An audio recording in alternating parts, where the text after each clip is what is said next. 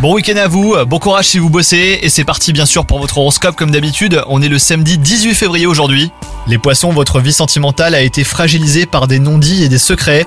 Faites part à votre moitié de ce que vous attendez exactement de votre relation et soyez plus franc et honnête. Les cachotteries euh, n'ont jamais rien auguré de bon. Quant à vous les célibataires, les prétendants pourraient se bousculer au portillon et vous devez y réfléchir. Surtout n'abusez pas de la situation les poissons, ça pourrait se retourner contre vous. Quant à votre travail, certains projets dépendent de personnes qui ne sont pas vraiment proactives. Cela vous agacera par moments et engendrera quelques retards hein, dans vos échéances.